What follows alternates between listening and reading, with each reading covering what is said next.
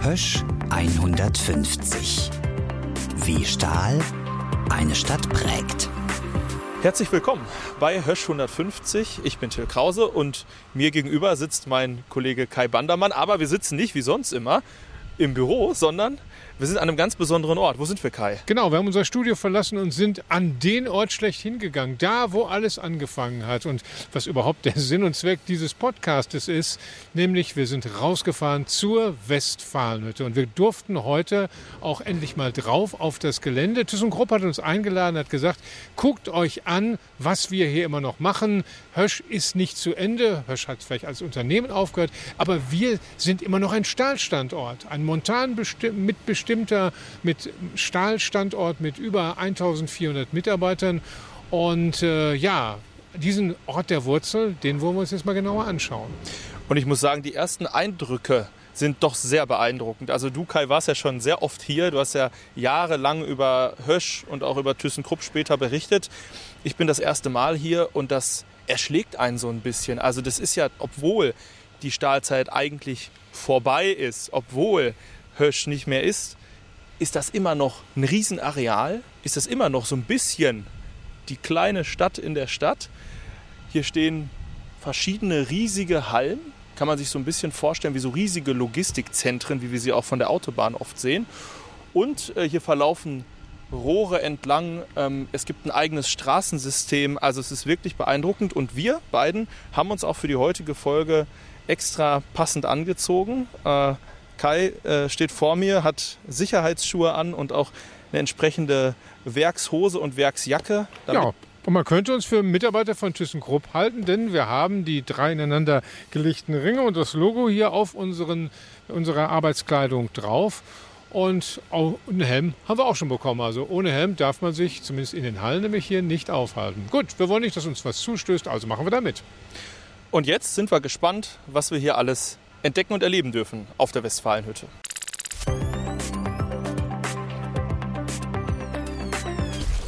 Kai, wir sind jetzt auf der Westfalenhütte. Das ist hier alles total äh, beeindruckend, was wir hier sehen. Damit man sich das einmal vorstellen kann, lass uns das kurz umreißen. Also, wir haben zum einen immer noch stahlverarbeitende Betriebe auf der Westfalenhütte. Was gibt es konkret? Ganz kurz umrissen. Ja, das ist im Prinzip eine Anlage, in der die Stahlcoils, die also schon ziemlich dünne Bleche sind, die in Duisburg hergestellt wurden, mit dem Zug hier hinkommen und dann werden die abgerollt, werden in rasender Geschwindigkeit durch Anlagen geschickt, wo sie weiter vergütet werden, elektrolytisch verzinkt werden und äh, noch andere Sachen gemacht werden. Auch mit Magnetismus wird da irgendetwas gemacht. Das heißt also, das Blech soll noch besser werden, vereinfacht gesagt. Am Ende wird es wie bei einer Klorolle wieder aufgerollt und dann geht es in die weite Welt.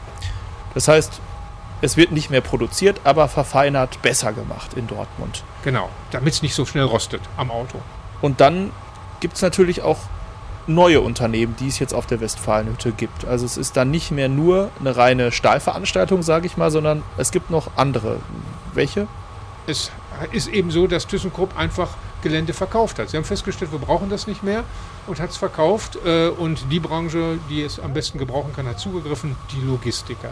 Mehrere große Logistiker haben sich vor allem im östlichen und südöstlichen Bereich angesiedelt, so an der Stockheide und an der Brakeler Straße. Vor allem Amazon mit über 2000 Leute, Schenker ist da und Decathlon und auch noch ein paar andere. Und in dem etwas nordöstlicheren Bereich, so Richtung Kirchderne, Scharnhorst, da hat Rewe ganz groß investiert und wird auch noch weiter investiert. So eine Art frische Lager machen die da ihr ganz großes zentrales Lager. Man merkt also viel Fläche, viel Platz für das Ablegen und Umschlagen von Waren. Produziert? Nee, produziert wird da nicht mehr. Und dann gibt es den großen, großen Bereich, dann vor allem Richtung Nordstadt, Richtung Bornstraße, vor allem Richtung Borsigplatz, Richtung Eingang, dem großen Tor 1. Da ist ehrlich gesagt nichts mehr. Brachfläche, aber es gibt Pläne. Es gibt Pläne, aber noch, wie ich gelesen habe, ist es die größte Industriebrachfläche in Europa. Wow, ehrlich? Also es sind insgesamt 500 Hektar. Ich würde mal sagen, äh, ThyssenKrupp braucht davon vielleicht ein Fünftel, ein Sechstel maximal.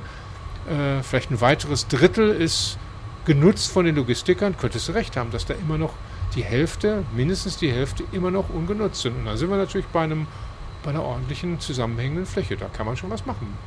Das wird natürlich auch noch eine Rolle spielen. Was gibt es für Pläne für diese großen Brachflächen?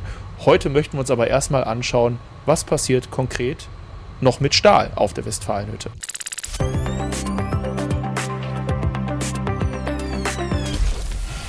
Es gibt ja in Dortmund so gemeinhin die Vorstellung, auf der Westfalenhütte, da läuft nichts mehr. Also in Sachen Stahl läuft da nichts mehr. Klar, Amazon hat sich da angesiedelt, andere Logistiker. Man sieht die LKWs hin und her fahren. Mitarbeiter haben eigene Buslinien bekommen, damit sie da auf diesen Teil des Geländes kommen. Aber das ist nur die halbe Wahrheit. Die eigentliche Westfalenhütte, die ThyssenKrupp-Stil-Werksgelände ist, die ist kleiner geworden. Und auf diesem Teil aber, und das muss man ganz eindeutig sagen, da passiert noch was in Sachen Stahl. Da, wo wir jetzt hier stehen, kann man das auch gut sehen und man kann das auch hören. Ab und zu klopft da jemand im Hintergrund und saniert ein Gebäude. Ein Gebäude, ja, das halt weiter genutzt werden soll. Dann hat man so ein Grundrauschen. Das sind irgendwelche Medien, äh, Energieerzeugung, Gas. Ich weiß nicht, was durch diese Rohre so alles fließt, die um uns herum sind. Eine Stromleitung, Hochspannungsmast äh, über uns drüber.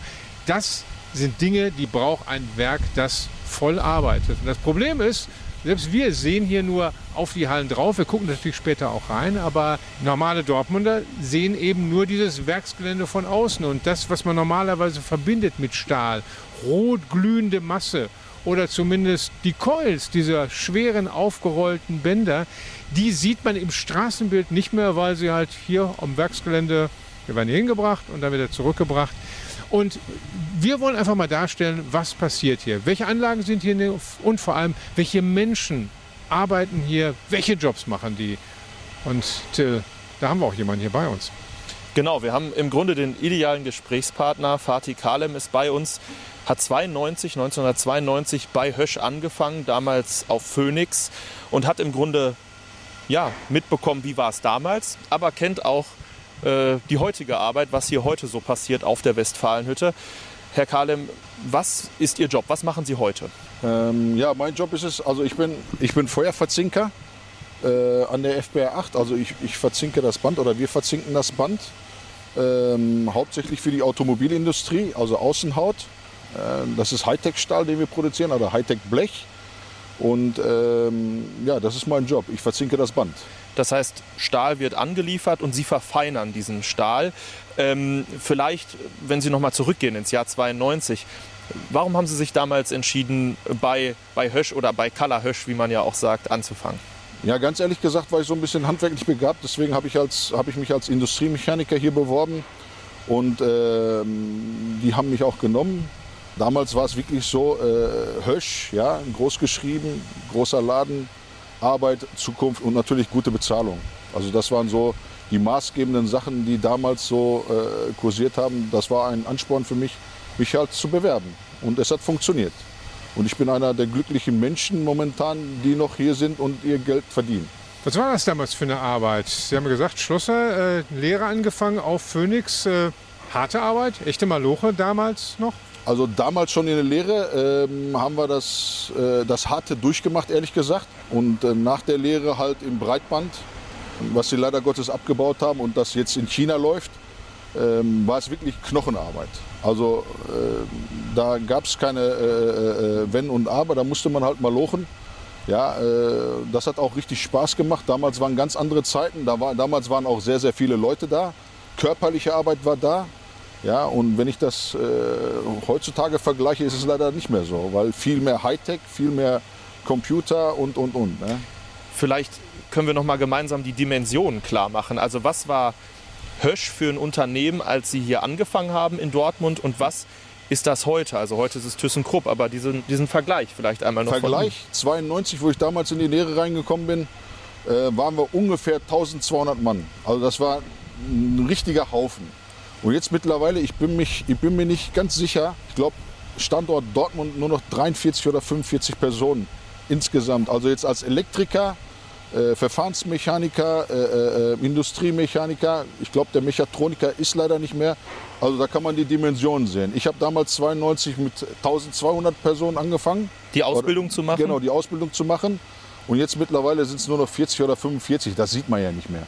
Man merkt es auch nicht mehr, ehrlich gesagt. Das ist jetzt wirklich sehr, sehr wenig geworden. Also man kann sagen, es gibt heute ein paar Leute mehr, die hier insgesamt arbeiten, als damals Auszubildende. Richtig, 1200 genau. Auszubildende, heute haben wir so 1400, 1450 Ja, so, so um den, um den Dreh, so 1314 insgesamt, insgesamt genau. Also mit, mit, mit Büros, mit, mit den ganzen Anlagen und, und, und.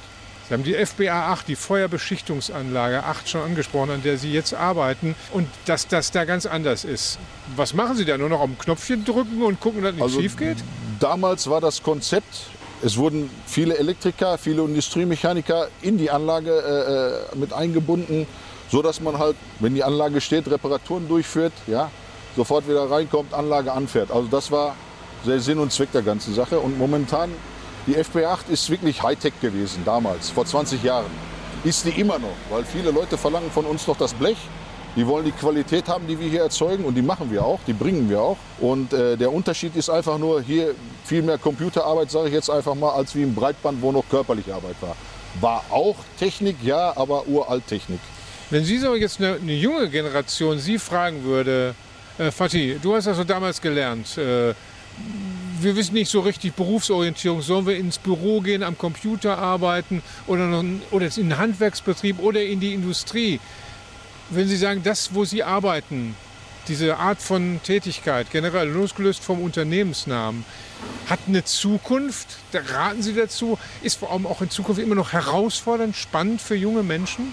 Ja, spannend denke ich schon, also definitiv. Ähm, man muss auch äh, mit sich selber so ein bisschen äh, äh, im Klaren sein, was mache ich jetzt? Bin ich handwerklich begabt? Kann ich zum Beispiel äh, äh, einen Reifen wechseln vom Fahrrad oder eine Schraube vom Fahrrad anziehen? Ja, wenn ich das schon nicht mehr kann, dann würde ich eher sagen, dann sollten Sie den kaufmännischen Bereich wählen, weil dann äh, vielleicht ist der besser am Rechner. Also ich bin es definitiv nicht. Ja, ich bin handwerklich begabt. Äh, Das wusste ich schon damals, also habe ich mich in die Richtung orientiert. Gut, die Jugend von heutzutage, die muss man eventuell so ein bisschen lenken, ehrlich gesagt, halt mit solchen Sachen. Junge, kannst du eine Schraube anziehen? Ja, okay, dann bist du gut dafür. Junge, wie sieht's aus? Kannst du gut Playstation spielen, in Anführungsstrichen? Dann mach lieber hier sowas mit Rechner. Das ist halt so. Da hinten hängt noch so ein altes Höschhaar im Fenster. Ich weiß nicht, ob Sie es sehen, da Ja, äh, ja, äh, ja. vor den Gardinen. Ähm, jetzt ist das hier ja ThyssenKrupp und, und Hösch gibt es ja nicht mehr. Wie viel ist denn noch von, von Hösch da hier in der Belegschaft? Also dieses, dieses zum Beispiel dieser Ausdruck, ähm, ich bin bei Kalla Hösch, spielt da noch eine Rolle?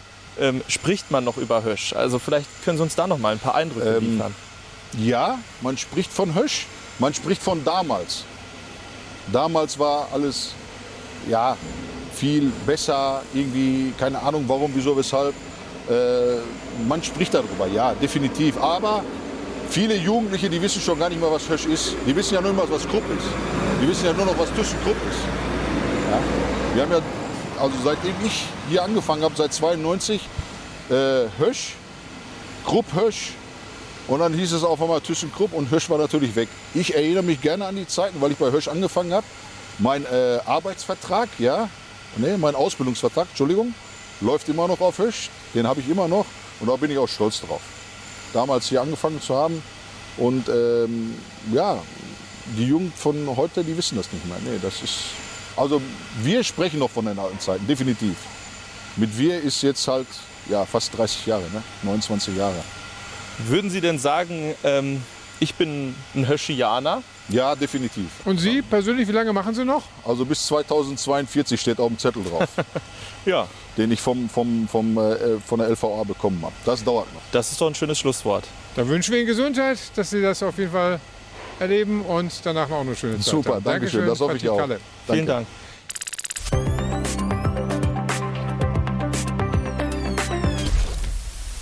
Und jetzt sind wir hier mit einem Mitarbeiter auf der Westfalenhütte, der das Gelände hier sehr, sehr gut kennt. Seit 1990 schon hier arbeitet, mit einigen Ausflügen auch in andere Betriebe, aber immer wieder ähm, hier war und auch jetzt noch hier arbeitet.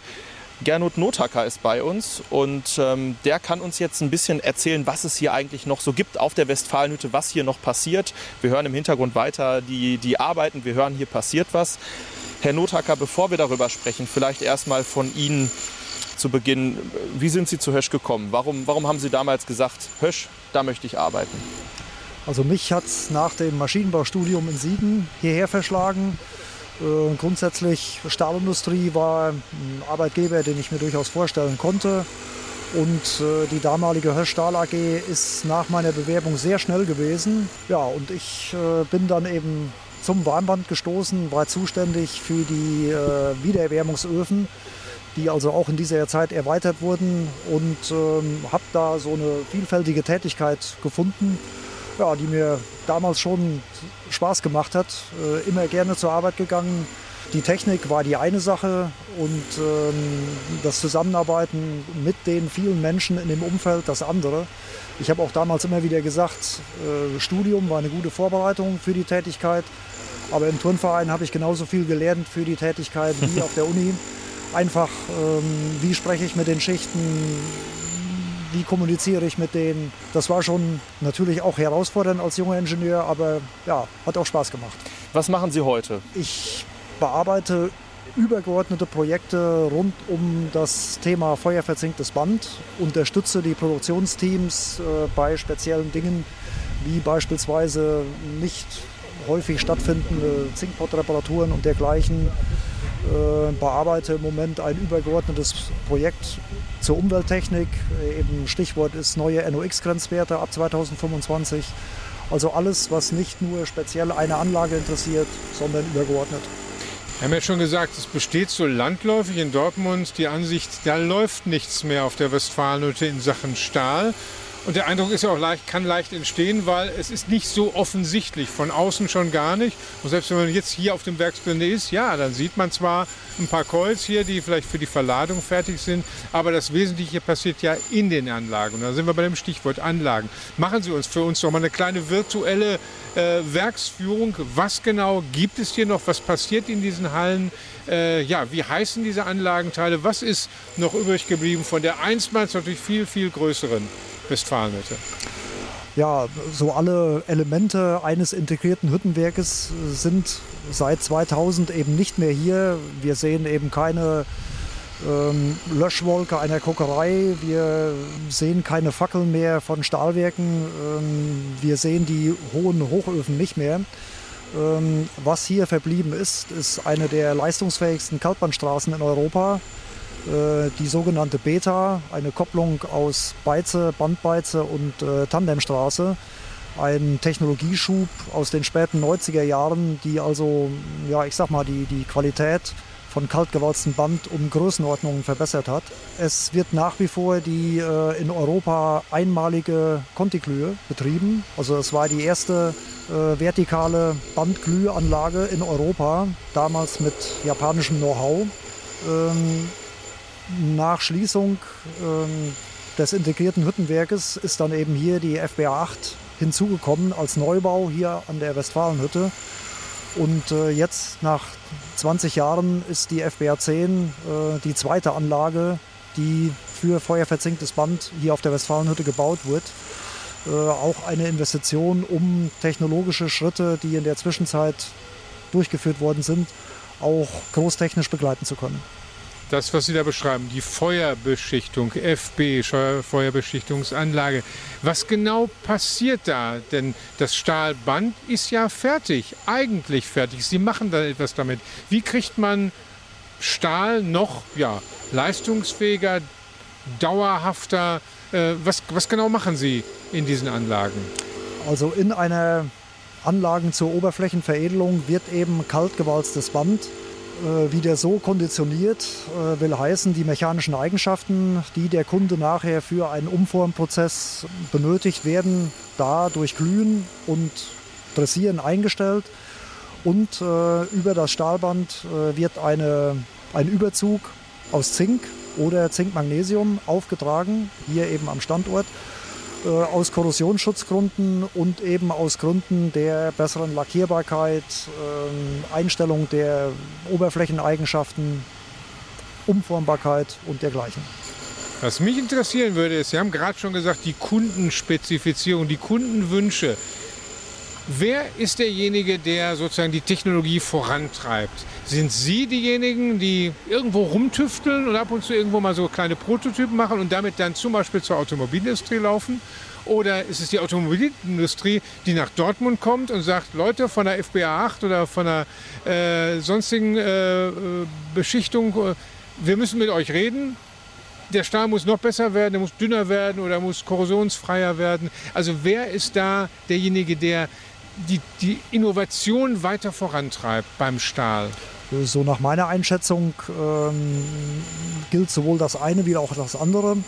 Äh, ich betrachte solche Prozesse natürlich aus meiner Produktionserfahrung. Das heißt also generell ähm, kenne ich neue Anforderungen dadurch, dass Forschungsabteilungen auf großtechnische Betriebe zugehen und eben anfragen, wie können wir diese und jene Entwicklung umsetzen. Und ähm, wie gesagt, nach meiner Einschätzung laufen diese Prozesse in beide Richtungen. Ähm, sehr genau habe ich das eben hier erlebt bei der Entwicklung eine, eines Zink-Magnesium-Überzuges, um noch dünnere Überzüge für noch bessere Umformeigenschaften hinzukriegen, damit eben jetzt auch die tollsten Kotflügel Silhouetten eben auch noch leicht hergestellt werden konnten. So möchte ich das mal ein bisschen überspitzt ausdrücken.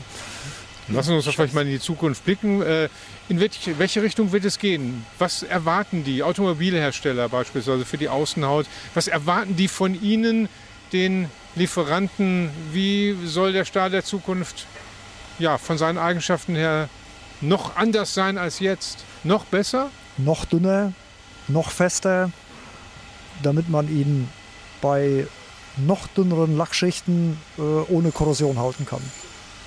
Und sehen Sie darin dann auch eine Zukunft für den Standort, für die Anlagen, für die Arbeitsplätze, wenn Sie so mal die nächsten fünf oder zehn Jahre hinaus äh, in die Zukunft blicken, wenn Hösch sozusagen 160 Jahre alt würde, äh, gibt es das hier alles dann noch und wie sehen, sehen die Arbeitsplätze dann wohl aus? Also die, die Anlagen hier am Standort sind eben ständig modernisiert worden und äh, wir versuchen natürlich eben die technischen Trends, die sich aufzeigen, eben auch nachzubilden. Und äh, die FBR 10 wird mit ihrer, äh, ich sag mal, deutlich erweiterten Ofentechnik da ein wichtiger Schritt zu sein. Gar keine Frage. Wie sieht es denn bei Ihnen persönlich aus, also Ihre persönliche Zukunft? Äh, wie lange sind Sie noch hier auf der Westfalenhütte, voraussichtlich? Das traue ich mir überhaupt nicht zu sagen, weil ich im Moment so, was meine persönlichen Leidenschaften für die nächsten zehn Jahre anbelangt, ähm, ja, kann alles Mögliche passieren. Und ähm, ja, ich kann mir auch durchaus ein Leben ohne Blech vorstellen. Das heißt also, ich sehe mich nicht unbedingt in einem Höschmuseum. aber äh, hier auf der, auf der Westfalenhütte gibt es eben noch viele interessante Dinge zu tun. Aber für mich eben auch nicht nur auf der Westfalenhütte, weil ich begleite eben auch äh, oder darf auch mh, hm, Projekte in Duisburg an anderen Anlagen begleiten. Ähm, was den eigenen Horizont natürlich auch immer wieder ein bisschen größer macht. Aber konkret hier auf der Westfalenhütte wird es auch in den nächsten Zeiten, zehn Jahren, noch viel zu tun geben. Ich merke schon, ein Ingenieur bleibt immer neugierig. Dankeschön, Herr Nothacker. Ja. Dankeschön.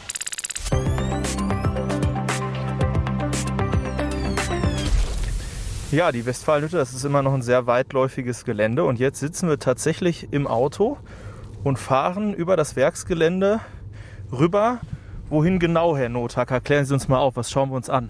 Wir fahren jetzt äh, zwischen der in Anführungszeichen alten FBR 8 und dem Neubau der FBR 10 hindurch.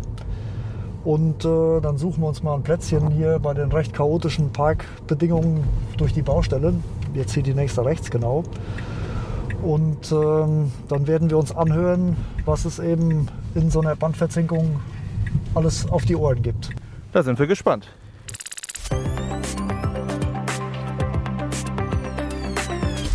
So, das, was, wo wir jetzt drauf zugehen, das ist, wenn man so will, im Moment noch das neueste Gebäude hier auf der Westfalenhütte. Seit knapp 20 Jahren aber arbeitet sie schon. Die Feuerbeschichtungsanlage 8, die FBA 8, wie sie hier im Slogan hier intern heißt.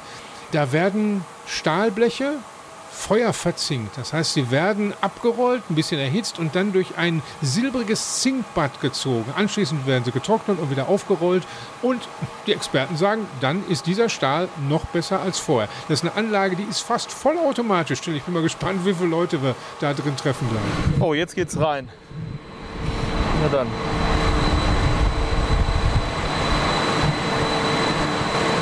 Wir sind jetzt hier in die Halle reingegangen und jetzt müssen wir uns hier Ohrstöpsel aus einem Automaten ziehen, weil es sehr laut ist, damit das Gehör gesichert ist. Die Feuerbeschichtungsanlage 8, ich gebe ja zu, ich bin hier nicht zum ersten Mal, sondern als sie damals vor 20 Jahren in Betrieb genommen wurde, da war das schon ein Grund, das Ding vorzuführen, um zu zeigen, ja, das können wir. Diese Halle ist vor allem hochgebaut und das hat wirklich auch einen physikalischen Grund, denn dann kann, das werden wir gleich noch ein bisschen besser sehen, das Stahlband auch wirklich hoch äh, in den langen Bahnen ja, durch den Raum geführt werden, um zu trocknen. Aber das gucken wir uns gleich mal an. Mein, mein erster Eindruck, Kai, äh, ganz schön äh, beeindruckend, ne? wie das hier aussieht, was hier so los ist. Ja, beim Boden ist es immer so, dass man sich denkt, da kannst du nicht von essen. Ne? Der ist so sauber, äh, glänzt regelrecht und dass man bedenkt, der ist schon 20 Jahre alt.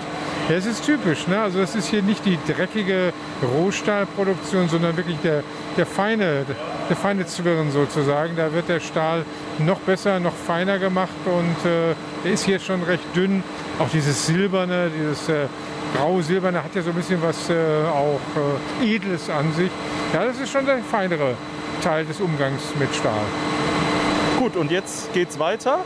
Äh, hier vor uns sehen wir eine Rolle und es sieht im Grunde aus, wenn das jetzt mal einfach ein Laie einschätzt, wie eine Rolle Alufolie, die da abgewickelt wird. Was passiert da? Es ist ähm, ein kaltgewalztes Stahlband, ähm, 0,45 mm dick und äh, 1270 mm breit, aus denen am Ende des Tages ähm, Material für Dachabdeckung gemacht wird.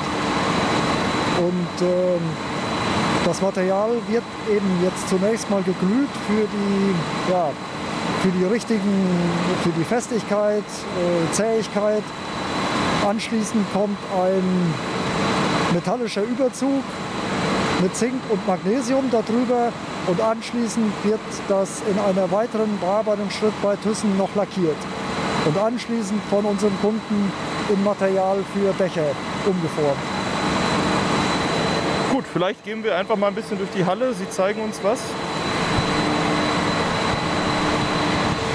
Und der sicherlich schönste Platz hier in der FBA 8 ist äh, so die kleine, kleine Treppengalerie, so eine Art Skywalk, wo man wirklich drucken, gucken kann auf dieses Lager von zusammengerollten Coils. Äh, eins auf dem anderen, hunderte würde ich sagen. Sieht ja so aus wie riesige überdimensionale Toilettenrollen, ne, auch mit so einem Loch in der Mitte. Äh, aber ein Vielfaches schwerer, versteht sich. Ja, mittlerweile ist der Kran über uns hinweggegangen und da holt er sich jetzt da, gesehen, wir ist gerade mittendrin eins raus. Also diese Calls, die hier lagern, sind individuelle Einzelstücke.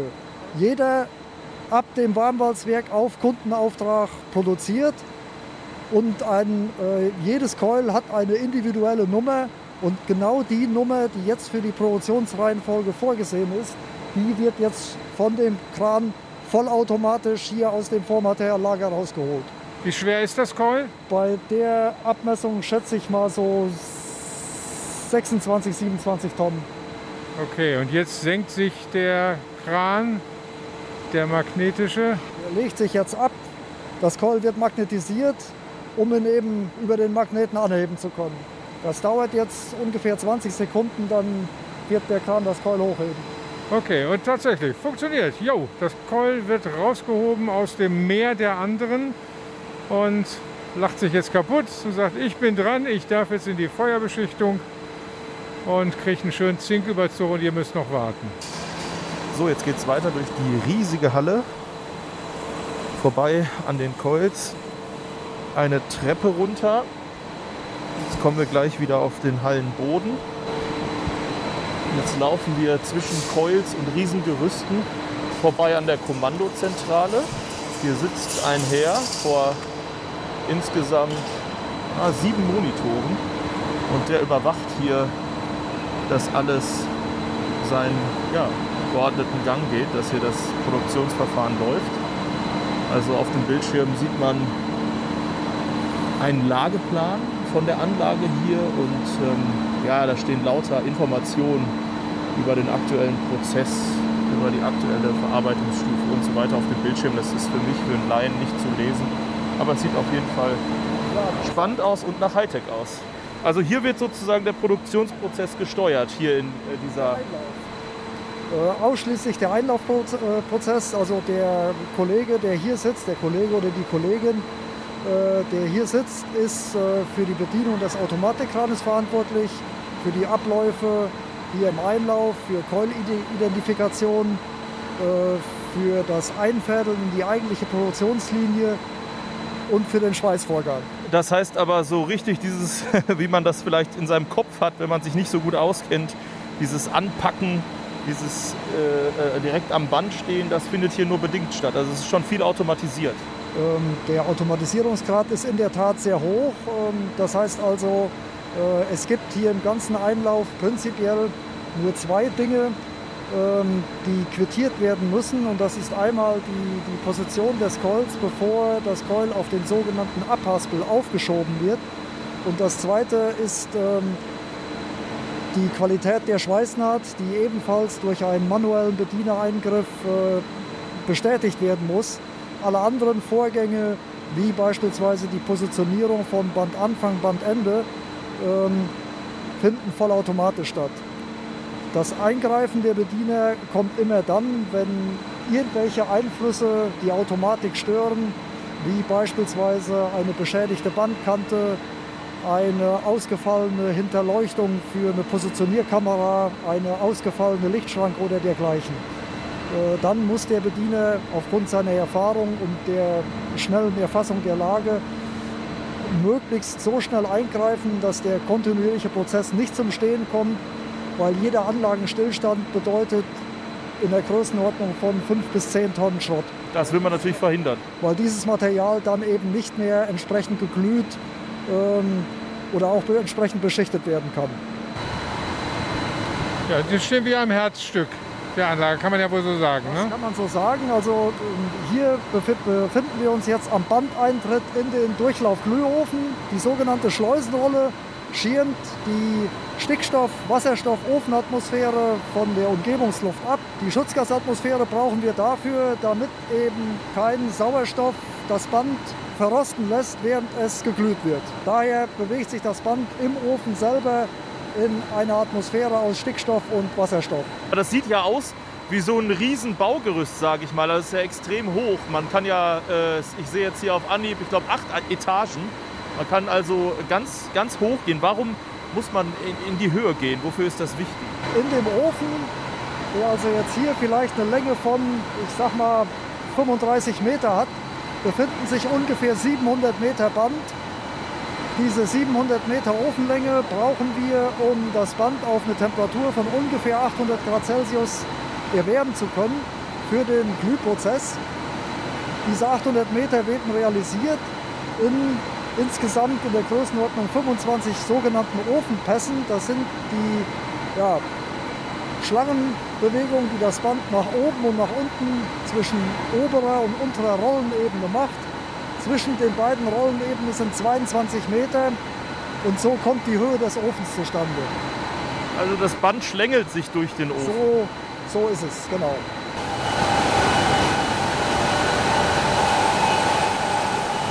So, wir befinden uns jetzt im lautesten Bereich der Anlage am Zinkbad mit der Abstreifdüse. Im Moment sind die Geräusche relativ moderat, weil die Anlage nicht mit voller Geschwindigkeit betrieben werden kann. Wenn wir die Anlage mit 160 statt mit den jetzt aktuellen 110 Meter pro Minute Band betreiben würden, äh, wäre der Lärmpegel deutlich höher. Das hat also mit der, mit der austretenden Luft aus der sogenannten Abstreifdüse zu tun, mit denen wir die Dicke der Zinkschicht einstellen. Das Band sieht jetzt ein bisschen anders aus, weil es, wie gesagt, durch die, ähm, äh, durch die flüssige Metallschmelze durchgezogen wurde. Wir können ans Zinkbad nicht herantreten, weil dieser Bereich eben nur für unsere Mitarbeiter zulässig ist, die da eben auch eine besondere, äh, besondere Sicherheitskleidung tragen müssen, wegen der Gefährdung durch mögliche Metallspritzer. Hier werden die Oberflächenbedingungen, das heißt die Rauheit und die, die Topografie, die Beschaffenheit der Zinkschicht wird eben hier festgelegt durch Einsatz geeigneter Walzen und eben letzter Hand an die mechanischen Eigenschaften gelegt. Also welche Festigkeit, Zähigkeit, Härte und so weiter. Ja, guck mal Kai, das äh, Gelände ist so weitläufig, hier äh, kommen die Leute sogar mit dem Rad in die Halle gefahren. Ja, wenn eine Halle, ich glaube, 200 Meter, 150 bis 200 Meter lang ist, da macht man schon ganz schön, ganz schön Kilometer in die Beinchen. Ne? Das gibt Schritte auf dem Zähler. Ist nicht so wie bei uns, ne, wo die Toilette im Grunde direkt neben dem Büroraum ist. Nee, nee, hier muss man schon Entfernung machen, aber es liegt halt daran, dass, dass eben auch einige hundert Meter hier auf der Rolle sind und wenn das abgerollt wird, da muss man halt viele Schleifen machen, viele in die Höhe gehen, viele Meter wieder runter und da braucht man schon Platz, um so einen Coil erst abzuwickeln, zu beschichten, zu verzinken und dann wieder aufzuwickeln und dann ab zu all den Firmen, deren Namen wir nicht nennen dürfen, weil das ja schließlich Kunden von ThyssenKrupp sind. Ja, ich finde ich find das total beeindruckend hier in der Halle. Also es erinnert mich so ein bisschen äh, an diese Momente, wenn man in irgendein äh, äh, neues großes Stadion kommt. Äh, und das erschlägt einen irgendwie trotzdem immer wieder, auch wenn man schon äh, in diversen Stadien war. Und wenn man in so eine riesen Halle kommt äh, und allein schon hier auf der Westfalenhütte, die Größe, aber auch diese Halle hier, die Größe. Also ich bin total überrascht, wie weitläufig und groß das hier alles ist. Ja, also das ist wirklich eine riesige und imposante Halle. Und überall an jeder Ecke sind irgendwelche Geräte und verursachen Lärm. Ähm, also wirklich ganz beeindruckend hier mal das aus nächster Nähe kennenzulernen. Isolde Parussell, die Leiterin vom Höschmuseum, ist heute auch mit dabei hier äh, bei der Werksbesichtigung. Wie sind denn so deine ersten Eindrücke? Es ist großartig, weil man kommt ja hier sonst überhaupt nicht rein. Es ist spannend, weil man hat dieses Dauergeräusch, das man überhaupt nicht zuordnen könnte, wenn man nicht hier wäre.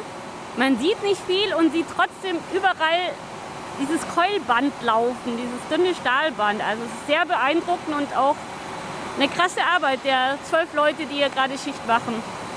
Du warst auch noch nicht hier und ist auch für dich die Premiere? Genau, ist auch die Premiere. Das ist ja, äh, es ist ja ein Störfallbetrieb sozusagen. Das heißt, hier irgendwie in die Hallen zu kommen, ist die absolute Ausnahme. Es ist ja auch richtig so, weil man immer eine Einschränkung im Ablauf darstellt, wenn man als Fremder, als Betriebsfremder hier rumhatscht, wie wir das heute tun. Also es ist ein ziemlicher Glücksfall, dass wir diesen Podcast machen dürfen. Wie ist das denn, äh, wenn du das jetzt mal mit deiner Arbeit im Museum vergleichst? Also diesen Wandel von dem, womit du dich beschäftigst, also mit den Anfängen auch äh, und klar auch mit, mit der, nicht nur mit der kompletten Vergangenheit, sondern natürlich auch mit der jüngeren Vergangenheit. Aber was geht dir da durch den Kopf, wenn du, wenn du das vergleichst mit dem, was wir kennen aus ganz frühen Jahren von Hösch? Na, ich stelle tatsächlich gar keinen 1 zu 1 Vergleich an, sondern überlege mir eher, was ist ähnlich. Also es ist immer noch super spezialisiertes Arbeiten. Es ist körperlich anstrengendes Arbeiten. Jetzt so die individuelle Gefahrenlage ist natürlich bei Weitem nicht mehr so hoch wie vor 50 oder 100 oder 150 Jahren. Und es ist eine absolute Qualitätsproduktion. Und auch das ist ja seit Jahrzehnten gang und gäbe. Also der Stahl, der hier produziert wurde oder verarbeitet wurde, war ja immer Qualitätsstahl. Und insofern hat sie nicht viel genommen. Und was immer noch so ist, also es ist Schichtarbeit, man muss aufeinander schauen, es ist aufeinander abgestimmt. Man darf die Halle hier nicht verlassen. Das fand ich jetzt sehr beeindruckend. Dafür gibt es in der Halle, weil es ja hier keine, in dem Sinne Brandgefahr gibt, Raucherplätze, weil Realität ist ja einfach, dass einzelne Personen rauchen und die sollen auch während der Schicht rauchen, die Raucherpause machen dürfen. Also das ist, es ist komplett anders, aber es gibt viele Überschneidungen in den Themen.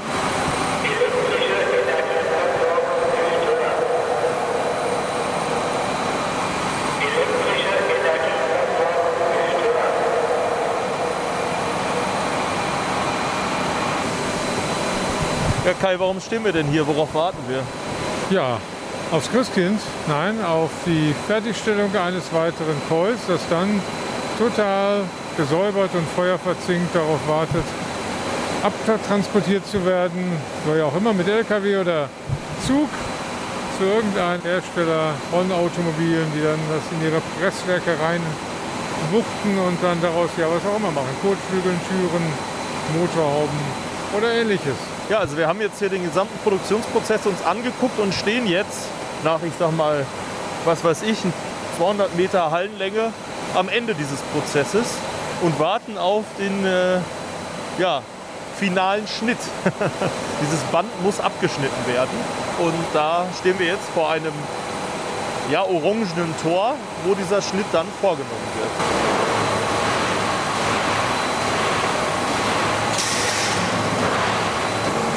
Ja, das war also der finale Schnitt. Das bedeutet, dieses lange Band hat jetzt alle Bearbeitungsstufen durchlaufen und wurde aufgewickelt auf eine Rolle zu einem Colt. Ja, und jetzt geht das ganze Spiel wieder von vorne los. Jetzt geht das Spielchen wieder von vorne los, genau. An 24 Stunden am Tag, an sieben Tagen die Woche. Wie Stahl eine Stadt prägt. Hösch 150. So, und jetzt habe ich so ein ganz kleines persönliches Reporter-Flashback. Ich gucke auf eine Fläche, Wiese kann man es nicht sagen, eine Fläche, eine Grünfläche mit vielen wilden Kräutern und ich weiß genau, hier stand vor vielen Jahren die größte, die modernste Kokerei Europas, Kaiserstuhl 3. Und ich weiß, ich war während der Bauzeit wiederholt da. Wir haben Ü-Wagen-Reportagen gemacht, denn das war seinerzeit die größte Baustelle Europas. Und Sender aus ganz Deutschland fragten, Mensch, da ist ein Reporter vom WDR vor Ort, da wollen wir eine Reportage haben, der soll uns beschreiben, wie das ist und soll uns die Dimension und die Bedeutung dieser für die, ich sag mal fast übertrieben, für die Ewigkeit gebauten Anlage beschreiben. Dann 1992 die Inbetriebnahme. Auch ein Riesenevent, der erste Koks, der gedrückt wurde. Ich weiß noch, wie der da rausquoll, nicht? so richtig rot glühendes Zeug war das, das dann sofort abgelöscht wurde. Gab es eine entsprechende äh, Dampfschwade auch dabei. Und alle waren richtig stolz und dann gab es wenige Jahre später die Entscheidung, mit dem Ende der Flüssigphase für Dortmund brauchte man diese Kokerei nicht mehr. Und, und sie wurde nach sieben Jahren Betrieb stillgelegt und dann abgebaut von Hunderten von Chinesen, die sie beschrifteten und verpackt und transportiert haben. Und sie ist in China wieder aufgebaut worden. Das ist eine andere spannende Geschichte, die mit dieser Westfalenhütte untrennbar verbunden ist. Und ich muss sagen, auch mit meinem Leben als Reporter. Denn all diese Dinge bis hin zu den Chinesen, die da fleißig waren, durfte ich miterleben. Äh, ist ein bisschen Zeitgeschichte, macht ein bisschen wehmütig, aber ist nun mal Fakt. So ist Wirtschaft.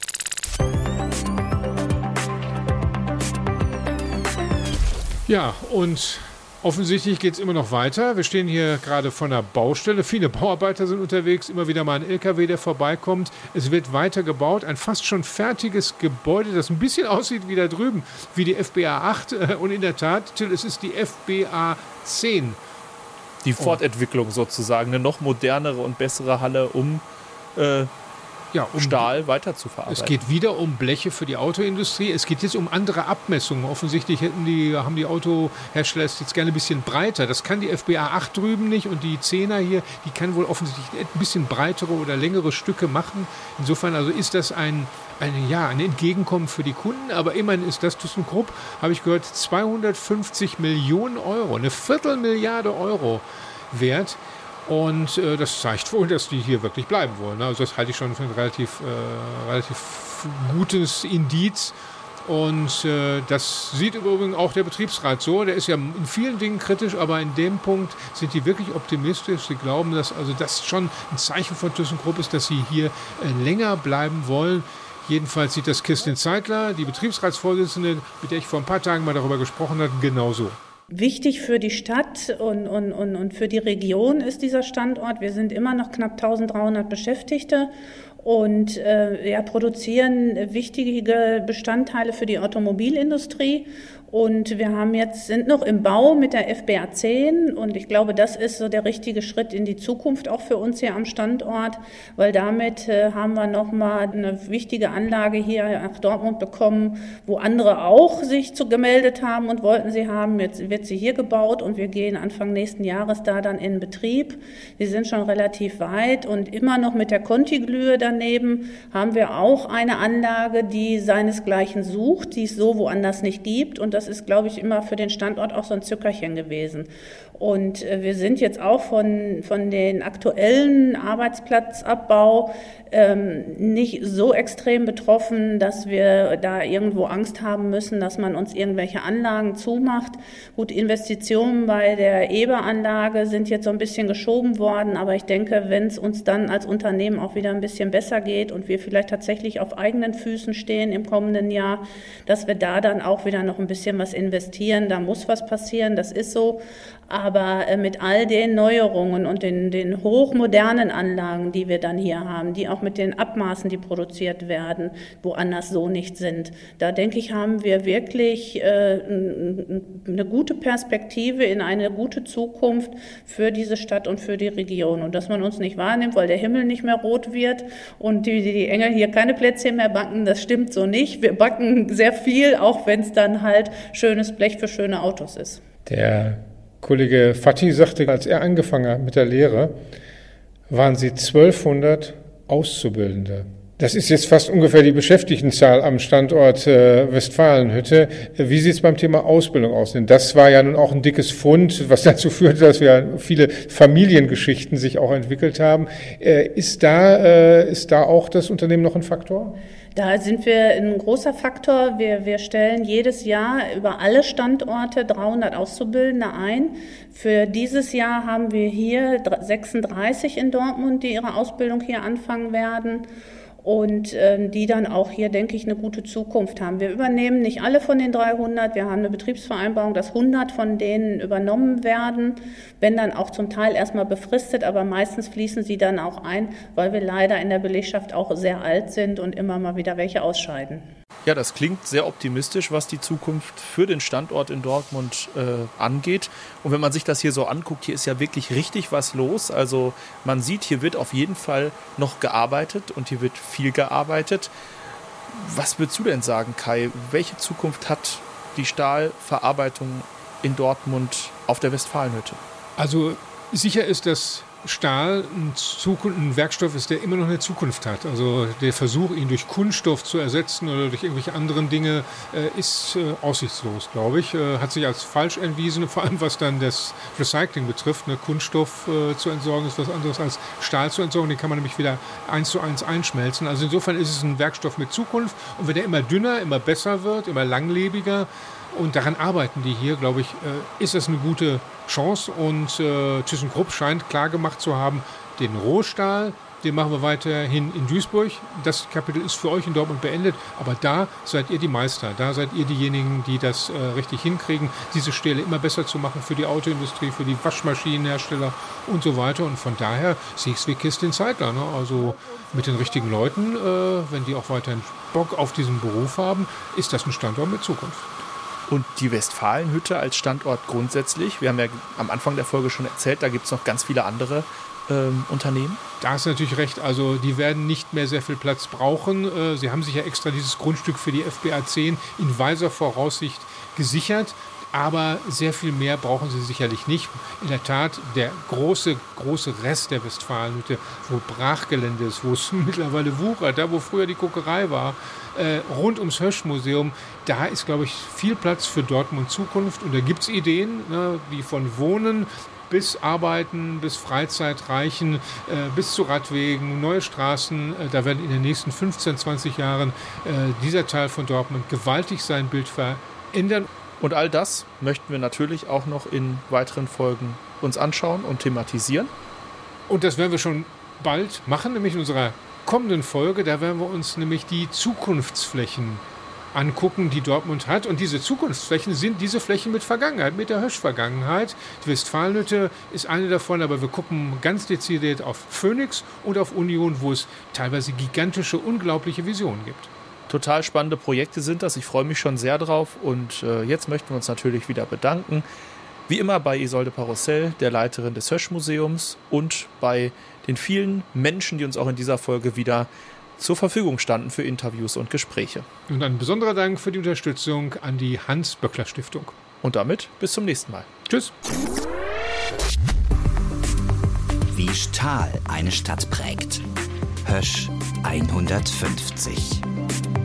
Ein Podcast von und mit Kai Bandermann und Till Krause.